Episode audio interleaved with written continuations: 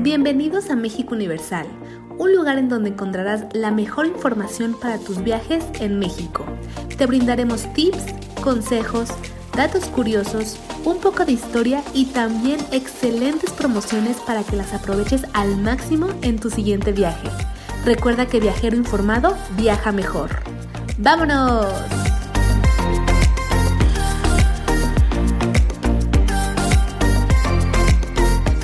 En este episodio te platicaremos más sobre el centro histórico de la Ciudad de México. La Ciudad de México está marcada por la historia desde la época prehispánica, la época colonial, la Guerra de Independencia y la Revolución Mexicana. Te voy a contar un poco sobre la historia. Los aztecas fueron un pueblo proveniente de la etnia mexica, específicamente de un lugar llamado Aztlán, en el norte de lo que hoy es México. A través de las alianzas militares lograron ser muy poderosos y crearon el imperio azteca que se extendió por la mayor parte del centro de la República Mexicana que conocemos hoy. En 1325 se establecieron en la laguna de Texcoco donde fundaron Tenochtitlan, hoy el centro histórico de la Ciudad de México. Hernán Cortés llegó a Tenochtitlán en 1519 y para 1521 ya estaba fundada la Nueva España en ese territorio. Lo primero que viene a la mente al pensar en el centro histórico es el Zócalo Capitalino, oficialmente Plaza de la Constitución. Aquí se lleva a cabo el evento más patriótico que es el grito del 15 de septiembre, hasta otros eventos sociales que incluyen conciertos. En la época colonial fue usada como mercado o plaza de toros. Antes de la llegada de los españoles, el imperio azteca tenía su capital en esta misma zona y el lugar se llamaba Tenochtitlán. Se dice que fue ahí donde Hernán Cortés conoció a Moctezuma, el entonces emperador de los aztecas, en 1519. Actualmente el Zócalo, como lo conocemos comúnmente, es la segunda plaza más grande del mundo y la primera de los países en donde se habla español. Mide 48.800 metros cuadrados aproximadamente. Recibe su nombre oficial en el honor a la Constitución de Cádiz de 1812. Cerca del Zócalo se encuentran tres de las atracciones turísticas más visitadas en el centro histórico el Palacio Nacional, la Catedral Metropolitana y el Templo Mayor. El Palacio Nacional actualmente es la sede de la presidencia del país, pero en sus inicios fue residencia de Hernán Cortés y fue construido en 1522.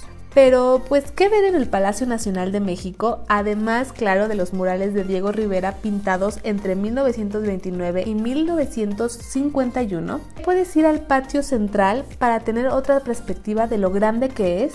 Ahí se encuentra la Fuente Pegaso. Lo que hace tiempo fueron las habitaciones de los virreyes de la Nueva España, hoy en día son áreas presidenciales y otras áreas con colecciones de objetos de la época y objetos artísticos. El palacio también cuenta con un jardín botánico, el Jardín de la Emperatriz.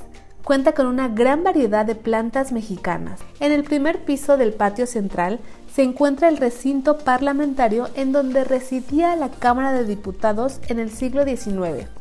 Por cierto, la entrada al palacio es gratis. A un lado del zócalo está la Catedral Metropolitana, u oficialmente la Catedral Metropolitana de la Asunción de la Santísima Virgen María.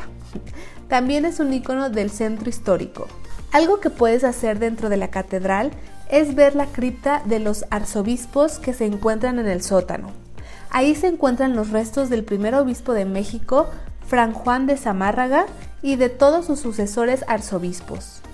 Ahí mismo se encuentran los restos de Agustín de Iturbide, en un principio ahí también estuvieron los restos de los héroes como Miguel Hidalgo, Ignacio Allende o Juan Aldama. Pero bueno, después fueron trasladados a la columna del Ángel de la Independencia en 1925. Uno de los pocos vestigios que aún podemos encontrar del antiguo Tenochtitlán en la ciudad es el Templo Mayor, hoy el Museo del Templo Mayor. Aquí se encuentran algunas piezas prehispánicas importantes, como el monolito de Tlatecutli, que es una pieza grande que representa a lo que se creía era la madre de los seres humanos y a quien regresan después de morir. Y antes de continuar con más información sobre el Centro Histórico de la Ciudad de México, no olvides visitar nuestra página mexicouniversal.com diagonal promociones para encontrar las mejores promociones de los diferentes destinos en México. Y bueno, para cambiar un poco el panorama y que puedas ver la ciudad desde las alturas, pues te recomendamos subir a la Torre Latinoamericana. Fue el primer edificio más alto de la ciudad y en su época fue la estructura más alta en toda América Latina. Tiene 44 pisos, en el último está el mirador. Otro edificio destacable del centro histórico es el Palacio de Bellas Artes. Fue mandado a construir por Porfirio Díaz en 1904 para conmemorar el centenario del inicio de la independencia de México y tomó 30 años en completarse. Se inauguró en 1934 y fue diseñado por el arquitecto italiano Adamo Boari. El Palacio de Bellas Artes se usa como teatro que alberga producciones nacionales e internacionales de danza y ópera. Aunque muchos visitantes entran para admirar las obras de Diego Rivera, David Alfaro Siqueiros y José Clemente, dentro del Palacio de Bellas Artes también se encuentra el Museo Nacional de Arquitectura. Para tomar un respiro de la gran ciudad y estar rodeado de naturaleza está la Alameda Central, que es el parque más antiguo de la Ciudad de México. Fue construido a finales del siglo XVI para mejorar la belleza de la ciudad se hizo una remodelación que dejó más bonito y aparentemente más espacioso. Cerca de ahí se encuentra el Museo Mural Diego Rivera, que básicamente contiene el mural titulado Sueño de una tarde dominical en la Alameda Central, en los que destacan algunos personajes importantes como Hernán Cortés, Frida Kahlo, José Guadalupe Posada, el creador de la Catrina, Francisco y Madero, entre otros.